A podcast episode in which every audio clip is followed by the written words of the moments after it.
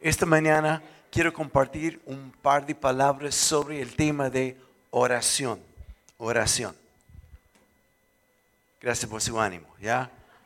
Ok, es un tema que muchas veces al escucharlo es como canutamente decimos, ah, este ya lo he escuchado, ya este lo sé.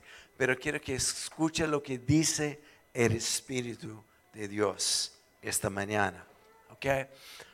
Quiero empezar con decir un par de cosas sobre ah, la palabra en cuanto a oración.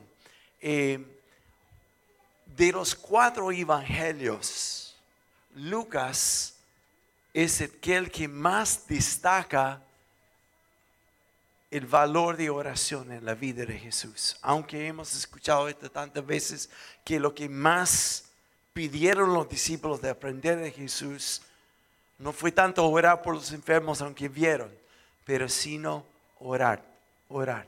El valor de intimidad en la vida de Jesús con el Padre es lo que más llamó la atención de los apóstoles. Pero de todos ellos, de los cuatro evangelios, Lucas es el libro que más como capta el impacto de la vida de oración de Jesús. Por ejemplo, vemos que los otros tres evangelistas, Mateo, Marcos y Juan, hablan de Jesús entrando en el río de Jordán. Y el momento que entra, se abren los cielos y el Espíritu Santo desciende sobre Jesús. Pero Lucas dice, cuando Jesús entra el Jordán, dice, mientras que Jesús oraba, los cielos se abrieron sobre él. ¿Cachan esto no? Los otros tres evangelios hablan de cuando Jesús escoge sus doce discípulos. Pero Lucas es el único que dice, después de haber orado toda una noche, Jesús descendió del monte y escogió sus doce. Los otros tres evangelios hablan de Jesús subiendo al monte de transfiguración. Y ahí es transfigurado delante de tres discípulos. Pero Lucas es el único que dice, mientras Jesús oraba, fue transfigurado. Los cuatro evangelios hablan de la última noche de Jesús sobre la tierra, mientras que los discípulos dormían, Jesús oraba. Impactante. Quiero definir un poco de qué es oración para todos los que están tomando apuntes. Esto me impresiona cuando están tomando apuntes. Oración es una relación, es una amistad, es comunión, es intimidad con el Padre. ¿Me oyeron? Es intimidad, es una relación personal, es una amistad con el Padre. Lo que no es oración es una actividad religiosa.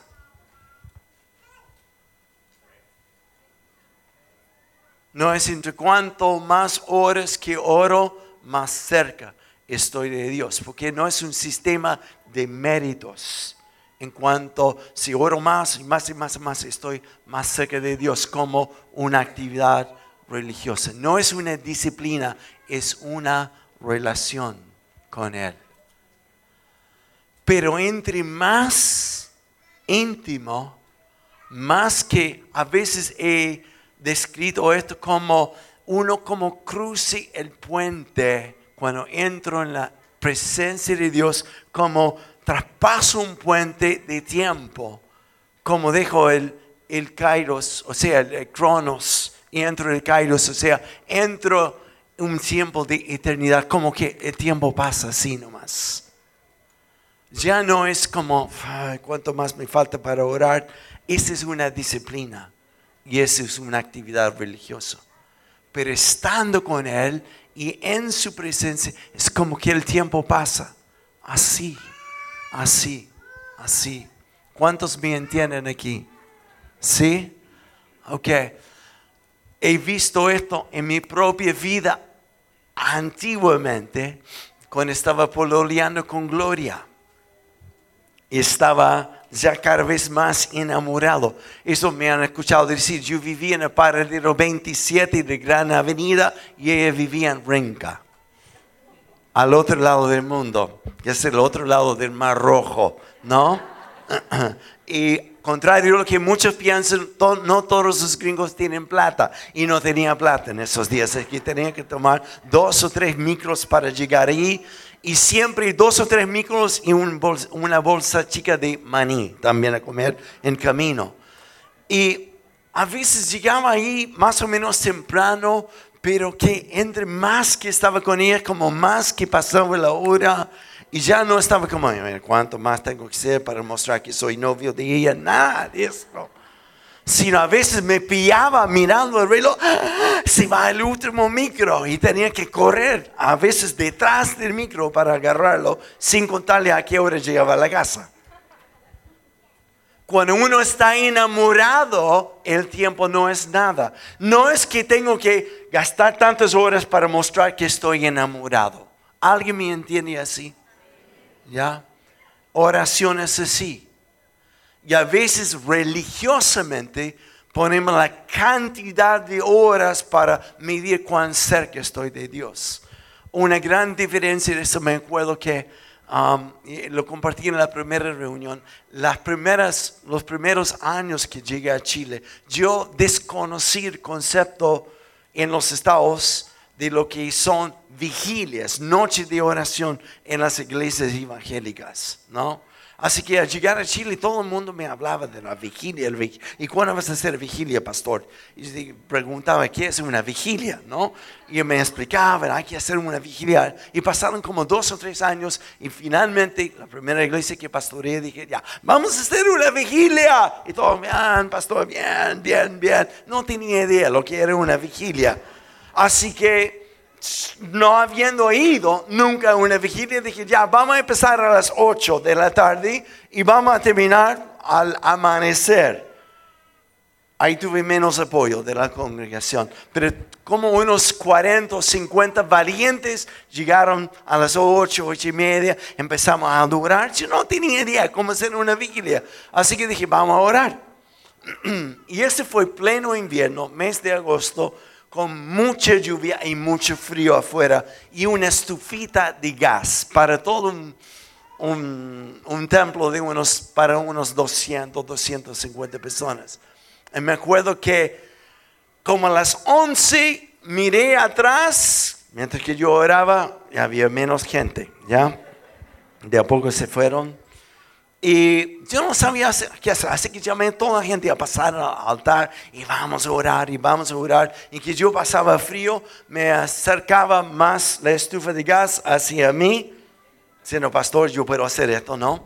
Y, y había un altar donde uno podía recostar la cabeza y orar. Y recostaba mi cabeza como para mostrarte que quedé dormido.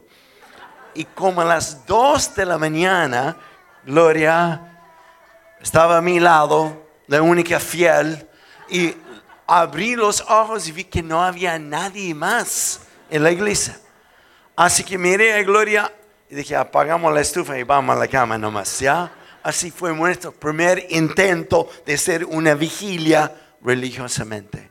Pero han habido noches, sí, cuando he estado tanto en la presencia de Dios, que una noche pasaba así, así.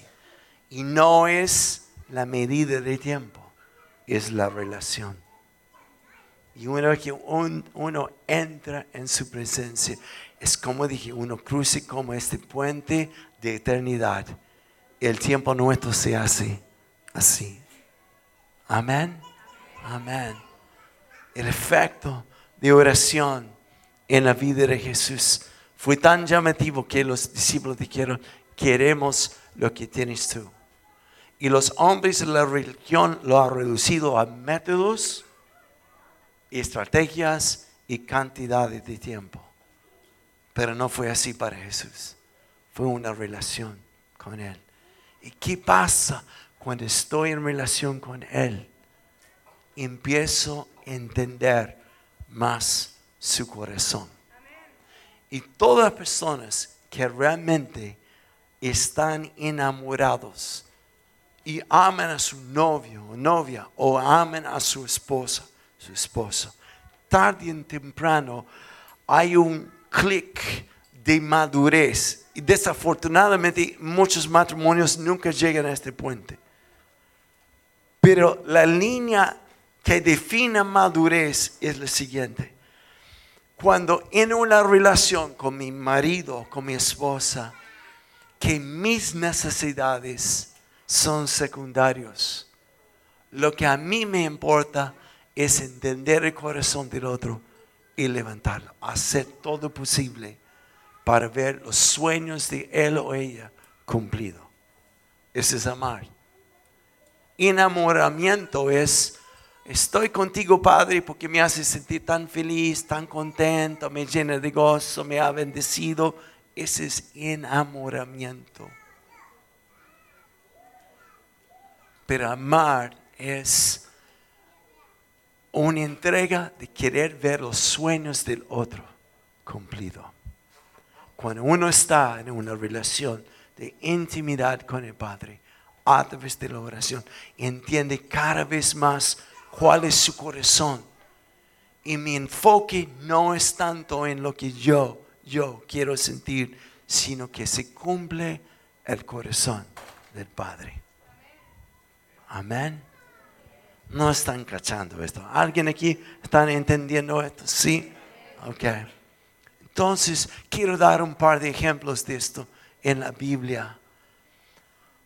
A mí me, llama la atención de una historia en primero de Samuel, capítulo 1, de una mujer que se llama Ana.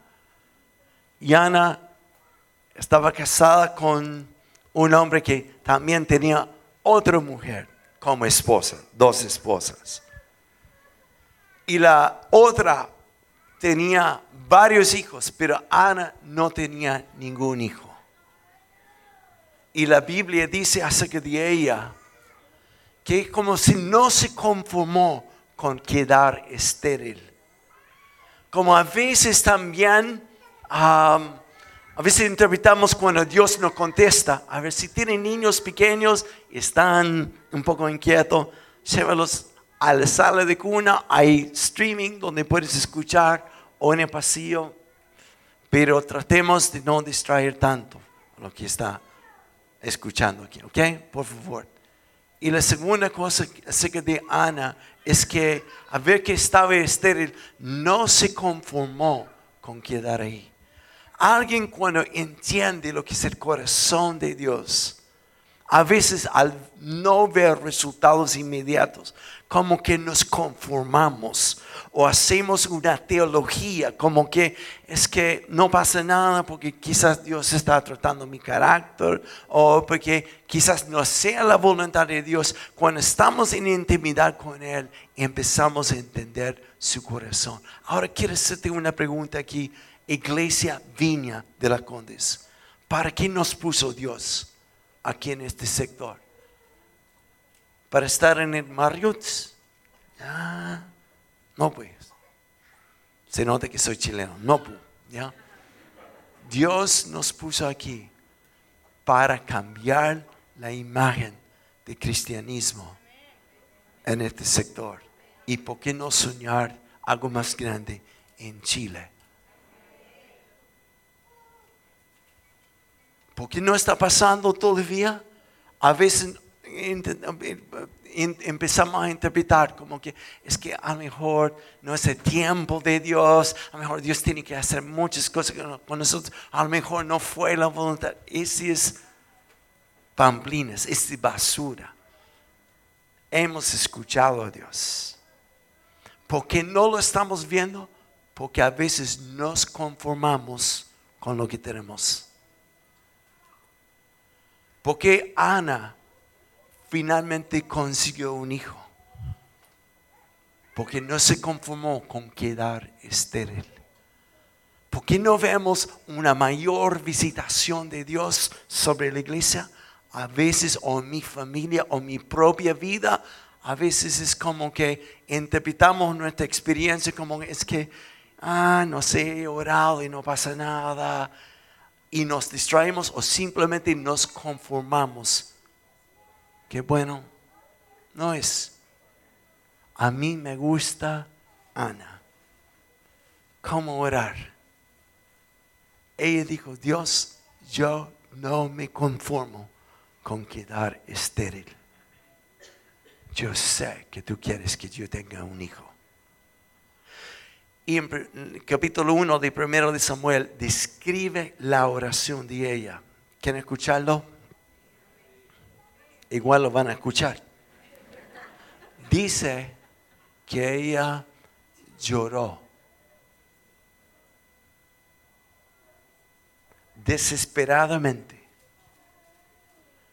Me has prometido un hijo Dios y yo no me conformo. No me conformo. Y no solo oró, sino la Biblia dice que ayunó. Ayuno. Ayuno y oración no es como para torcer el brazo de Dios, sino es entrar en intimidad con Él y decir, Dios, como dijo Moisés, si tú no haces esto, no me saques de aquí. Tercera cosa sobre Ana es que dice la Biblia que derramó su alma delante de Dios. Ah. Escuché un testimonio de una mujer en una iglesia en, la cual el pastor estaba en una crisis de salud. Estaba muy grave. Y ella empezó a orar y sintió que Dios quería sanar al pastor, sabiendo que quería sanar al pastor. Así que me impacta el testimonio de ella. Y ella lo tomó tan en serio que dijo, en mi vigilia, en mi tiempo de guardia, como este no sé cómo dice, sentinelles, sentinelles, ya, eso, vigilantes. En mi turno, esto no va a pasar. Dios te lo va a sanar. No eran como, bueno, a lo mejor el Señor quiere tratar el carácter del pastor. No, pues. Es un no conformismo esto no va a pasar. Y Dios la usó en su oración para sanar el pastor.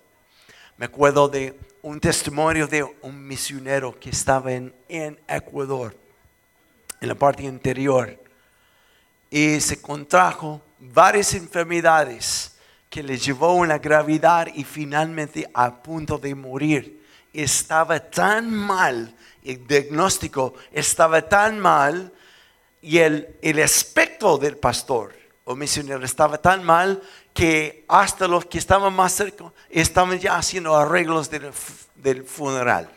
De hecho, había uno que ya estaba cavando el hoyo. Hombres de gran fe, ¿no? Y en un momento, sobre su cama, donde él estaba agonizando, algo pasó en él, se sentó en la cama y dijo a su esposa, tráeme las ropas. Y desde este momento fue completamente sanado por Dios.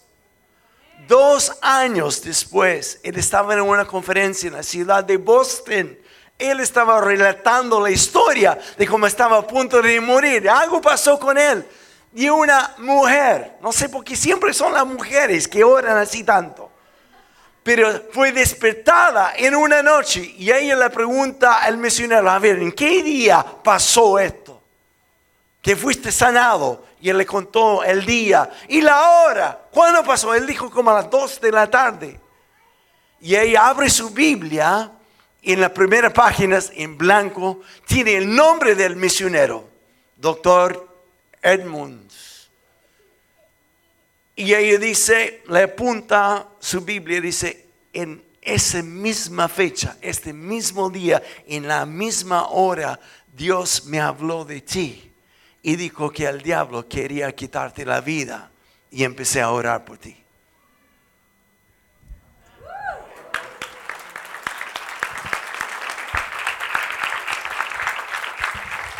¿Cómo orar? ¿Cómo orar? Con una determinación, sabiendo lo que es el corazón de Dios. ¿Cómo saber lo que es el corazón de Dios? Te digo muy sencillo. ¿Cuántos han aprendido el Padre nuestro? Padre nuestro que estás en los cielos, santificado sea tu nombre. Haga tu voluntad aquí en la tierra como en el cielo. Lo rezamos como católicos, ¿ya? Okay. ¿Cuál es la voluntad de Dios? Que el reino venga acá, hoy, sobre la tierra. Que la sanidad se manifiesta hoy. Que Cristo que vino para deshacer las obras del diablo hoy sobre nosotros. ¿Y por qué no vemos esto? a veces nos conformamos con que, bueno, pase quizás con alguien y sé que hay que cruzar la línea de gallina, pero esto no es para mí. Oración. El estilo de Ana, Señor, no es posible que esto está pasando en mi turno de vigilia. Esto no va a pasar. ¿Cómo orar cuando Dios aparentemente no responde. La próxima pregunta es esto. ¿Qué hacemos cuando la respuesta es silencio? A veces no sé si voy a embarrar esto. Ojalá que alguien que entiende lo que quiero decir. A veces Dios no responde.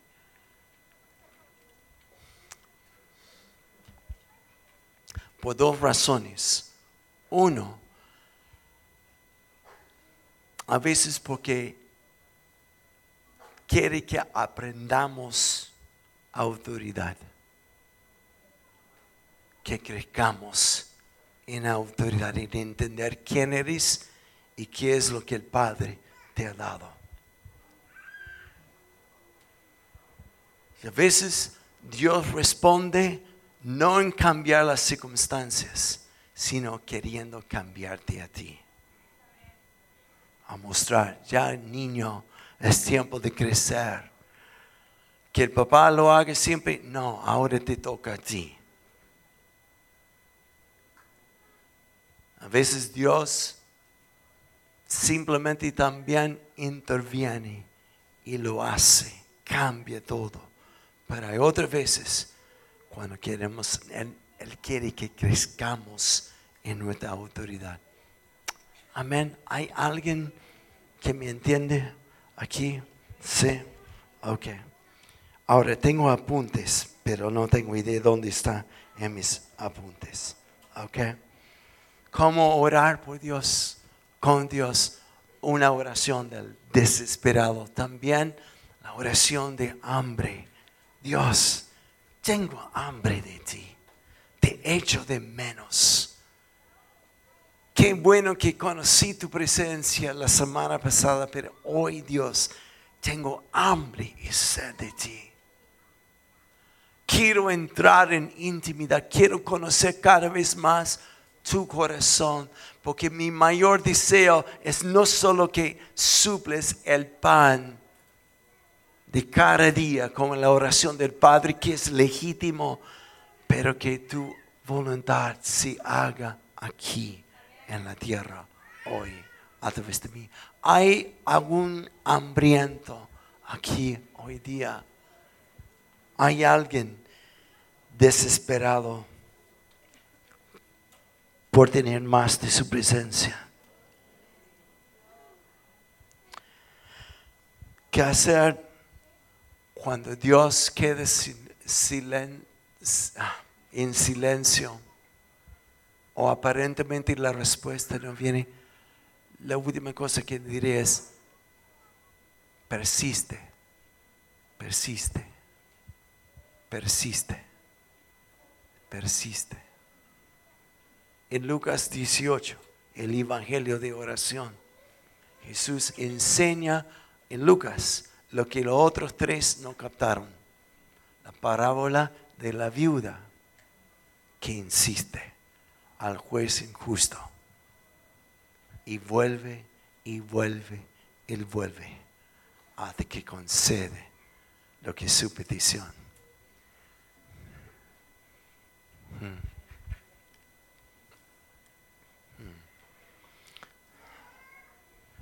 Este, el año pasado, en um, octubre más o menos, estuve en los estados y vi en una reunión una chica de 18 años levantarse de su silla de ruedas, completamente sanada por Dios, habiendo estado en un accidente de auto. Toda su cadera por los dos lados estaba aplastado y tuvo una operación para reemplazar su cadera con algo artificial. Había pasado un mes desde el accidente, estaba en tremendo dolor y con un diagnóstico no muy alentador. En así, tres, cuatro minutos, Dios la sanó completamente. Esos, milagros donde uno quisiera tener un, fotógrafo como, wow, a verla levantar de la silla, a ver su madre abrazarla, ver las dos llorar y ver el, el, el como el, el estado de shock en la cara de ella viendo que está caminando y sin dolor. En la próxima iglesia que visité, pocos días después, entró una señora en silla de ruedas, habiendo estado en un accidente de tránsito y quedó paralítica por 20 años. Los jóvenes oraron y oraron y oraron por ella. Y después me miraron y me dijeron, yo no sé cuántas veces oré, cuatro, cinco, seis veces, solo para ver que no pasó nada. ¿Te ha pasado?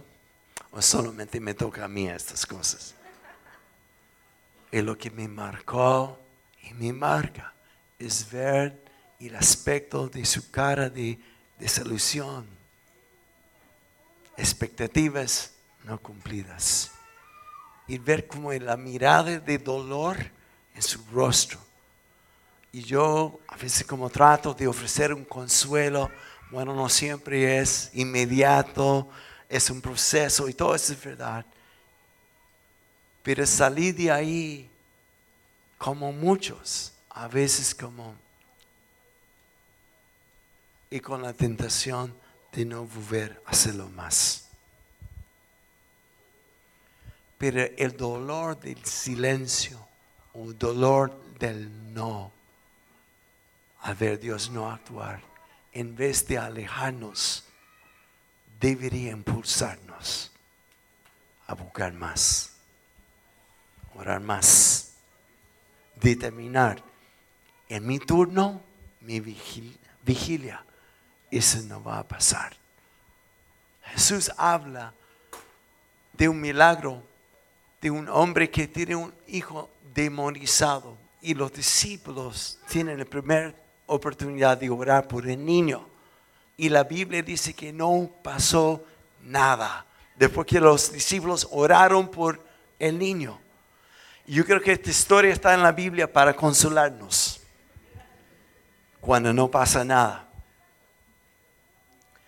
Y muchos han llegado a la conclusión que, bueno, fue por la poca fe del padre. Ese no es cierto. O porque la condición del niño fue demasiado difícil. O que a veces sana Dios y otras veces no, quizás no fue el momento de, pero el hecho que es que cuando vino a Jesús, echó afuera los demonios, el niño quedó instantáneamente sanado. Voluntad de Dios, sí. Tiempo de Dios, sí. ¿Qué pasó?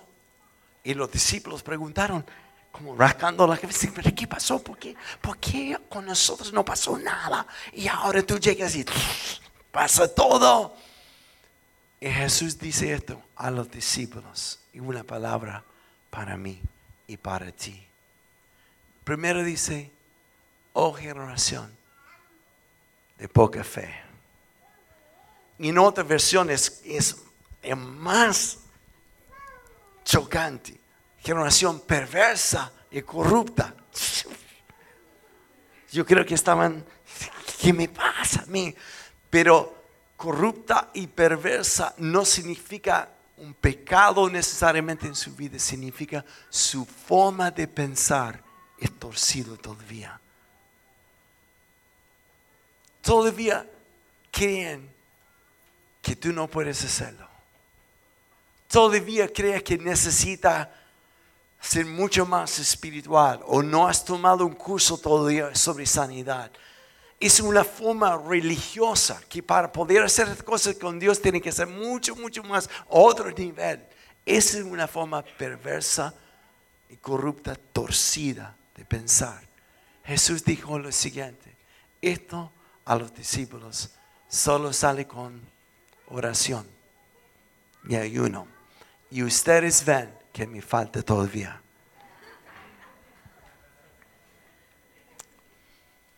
Oración y ayuno no para torcer el brazo de Dios, sino llegar a decir, aún no entiendo. Es decir, como David en Salmo 34, este pobre clamó al Señor y él me oyó. Y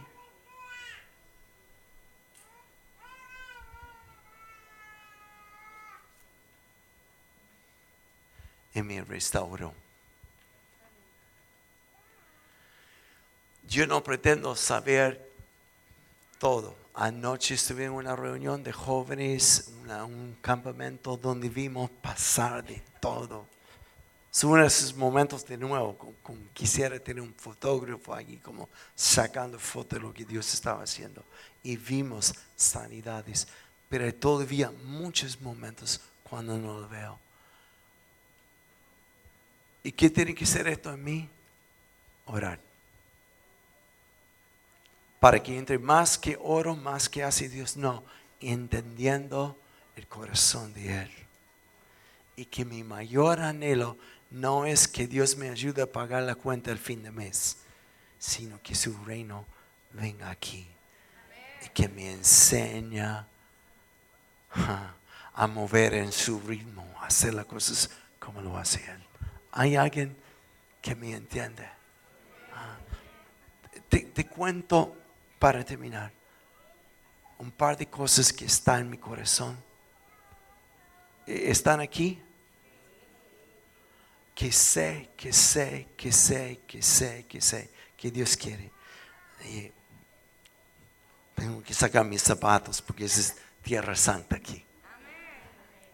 Yo sé que Dios quiere usar esta iglesia para remecer la nación de Chile. Tienen que estar aquí conmigo cuando yo digo esto. Veo a alguna persona. Toda mi carne clama como, cachatíalo, Dios, o algo así. Despiértalo. ¿Ya?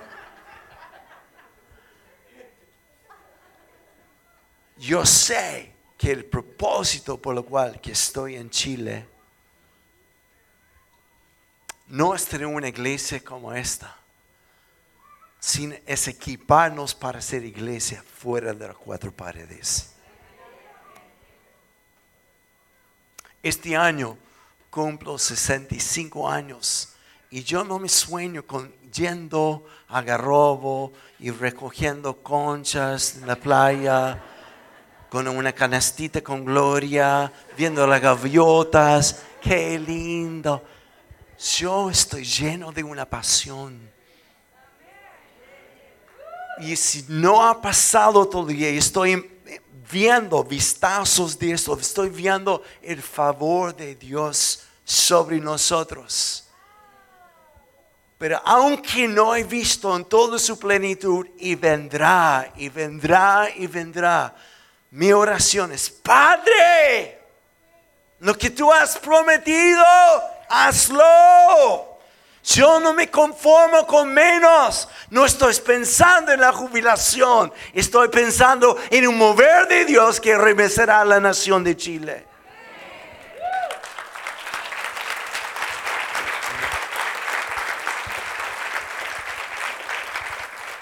Sueño con ver una juventud aquí tan avivados que será el modelo de lo que Dios quiere hacer en la nación de Chile.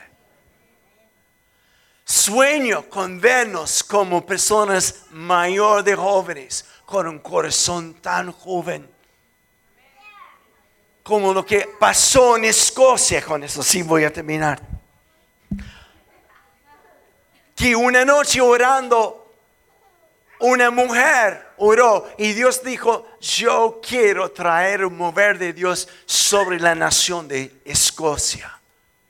Si tu sueño es tan pequeño para que tú puedas alcanzarlo, no es de Dios.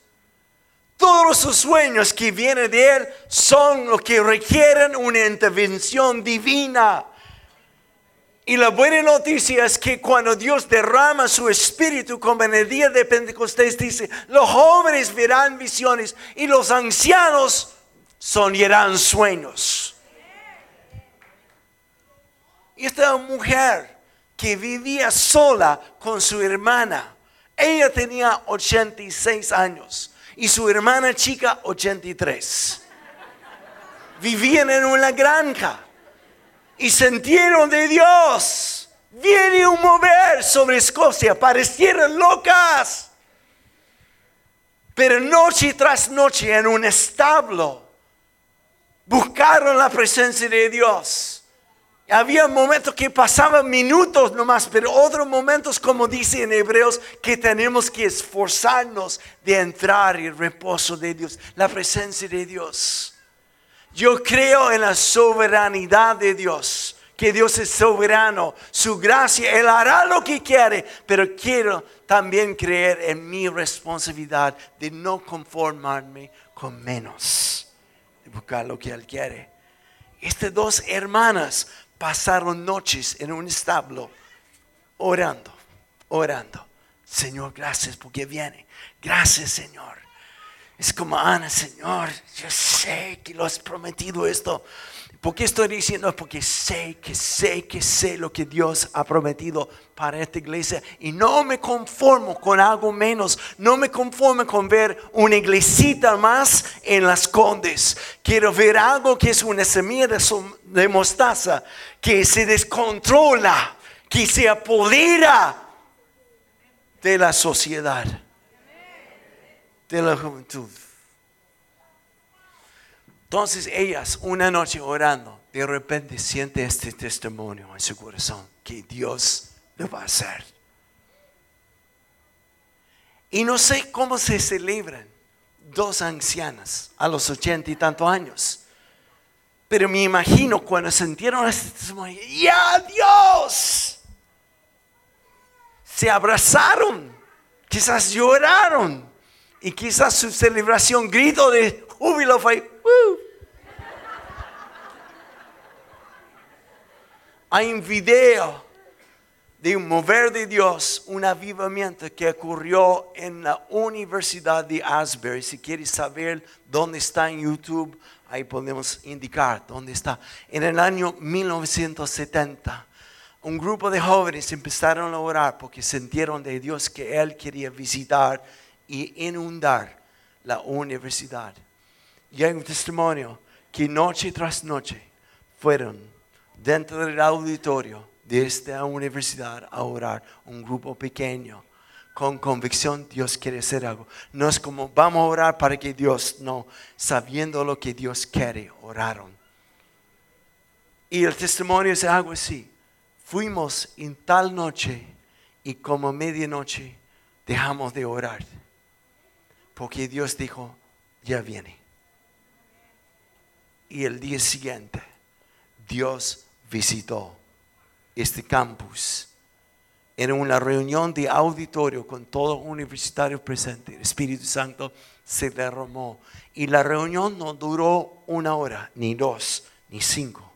sino 126 horas sin parar. Hay alguien aquí que no se conforme con menos.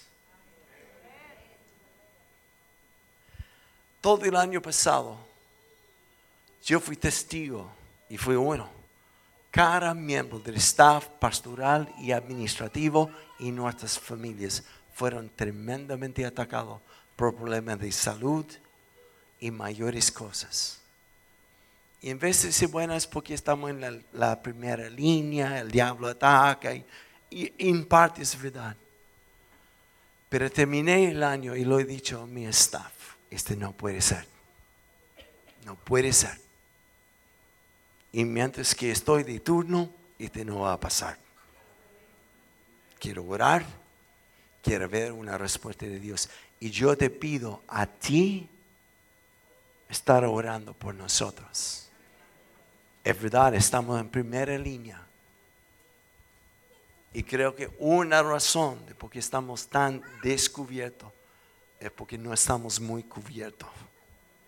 Así, un domingo pasado, en el paseo, una mujer me acerca y casi dice avergonzadamente, pastor, ¿me permito orar por ti?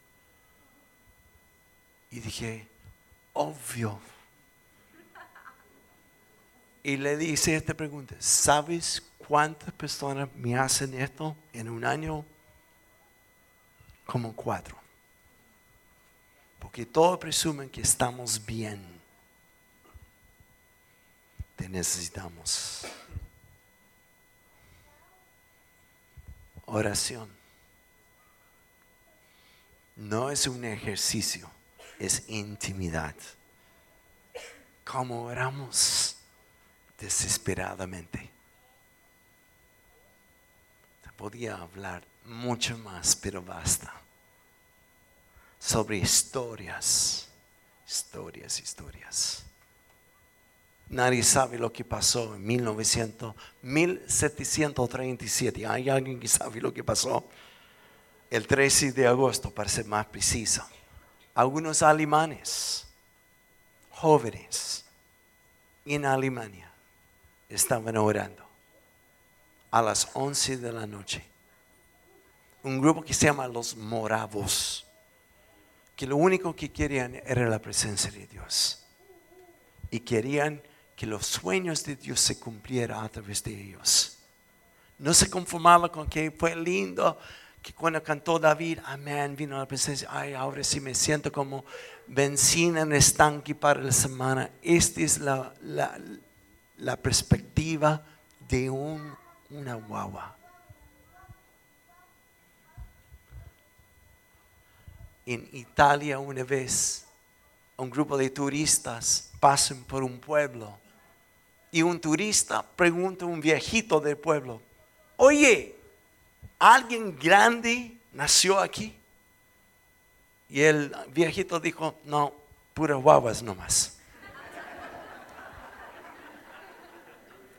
Nadie nace grande en el Señor.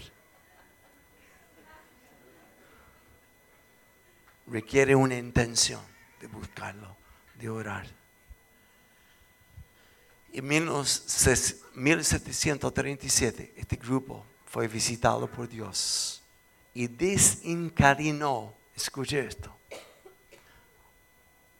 una cadena de oración, 24 horas al día, 7 días de la semana, por 100 años. No nación en el mundo que no conoció jóvenes morados, morados, que estaban determinados de ser voluntad del Padre. Me impactó el testimonio de dos que estaban buscando cómo entrar en Jamaica. Jamaica era un lugar donde estaba abierto a recibir y vender esclavos de África. Era como el centro comercial de esclavos. Y no aceptaban misioneros. Y la única forma que ellos podrían entrar fue ofrecerse en venta como esclavos. y se presentaron públicamente como esclavos en venta. Fueron vendidos en camino a Jamaica, pero en la venta ellos recibieron la plata y lo entregaron al pastor diciendo, ese es para los próximos misioneros que saldrán.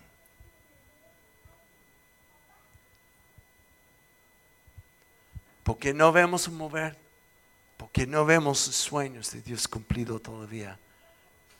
¿Será porque no es el tiempo de Dios? ¿Será porque Dios no quiere? No, yo creo que nos conformamos con menos. Quiero animarte a orar, a buscar intimidad con Él, que no sea un, un ritual religioso, pero con un deseo de conectarte con Él y entender el corazón de Él y estar determinado, persistente. Dios, esto tiene que pasar, esto tiene que pasar. Amén. Póngase de pie.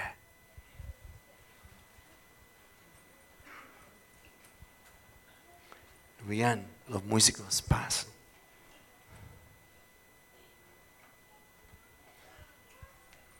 ¿Cuántos se acuerdan? Cierran los ojos de una canción antigua, escrito por Alejandro Alonso.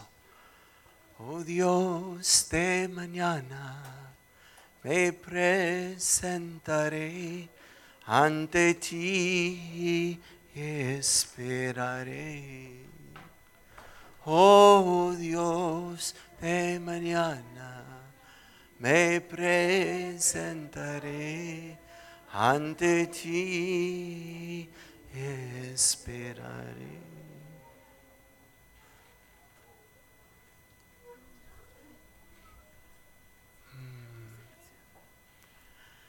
Somos testigos de tu gracia. De vez tras vez como hace algunos minutos atrás en adoración no sabíamos qué hacer porque estamos inundados con tu presencia. Tu gracia que nos empodera.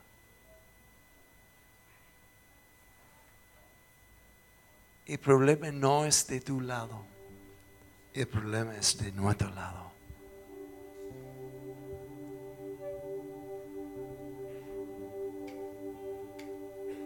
Te pido por madurez que nuestras oraciones se conviertan de buscar lo que es mío, lo que yo necesito, a la oración que captó el corazón de los discípulos. Padre nuestro, que estás en los cielos, santificado sea tu nombre. Ah, venga tu reino, venga tu reino, aquí en la tierra como en el cielo. Hoy, Dios, hoy, que te venga tu reino para sanar a los enfermos aquí y sanar a los enfermos a través de mí. ¿Quién diría, Señor, yo quiero esto? Si no lo estoy viendo, quiero persistir en ofrecerme a ti. ¿Quién esta mañana diría esto, Señor? Heme aquí, heme aquí que mis oraciones se convierten del inmaduro, que a uno que está tan enamorado, al entender el corazón de papá, dice, yo vivo para ver los sueños de mi padre cumplido. Mm. Gracias Señor, te alabo, te alabo. Extiende tus manos delante de ti.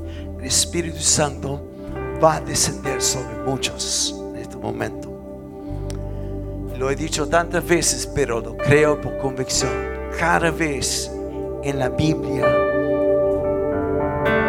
ofrenda es presentada a Dios, la respuesta de Él es fuego, fuego, fuego, fuego, fuego. Enciende Dios, enciende, enciende, enciende convertirme de un consumidor a alguien que sea consumido por ti, poseído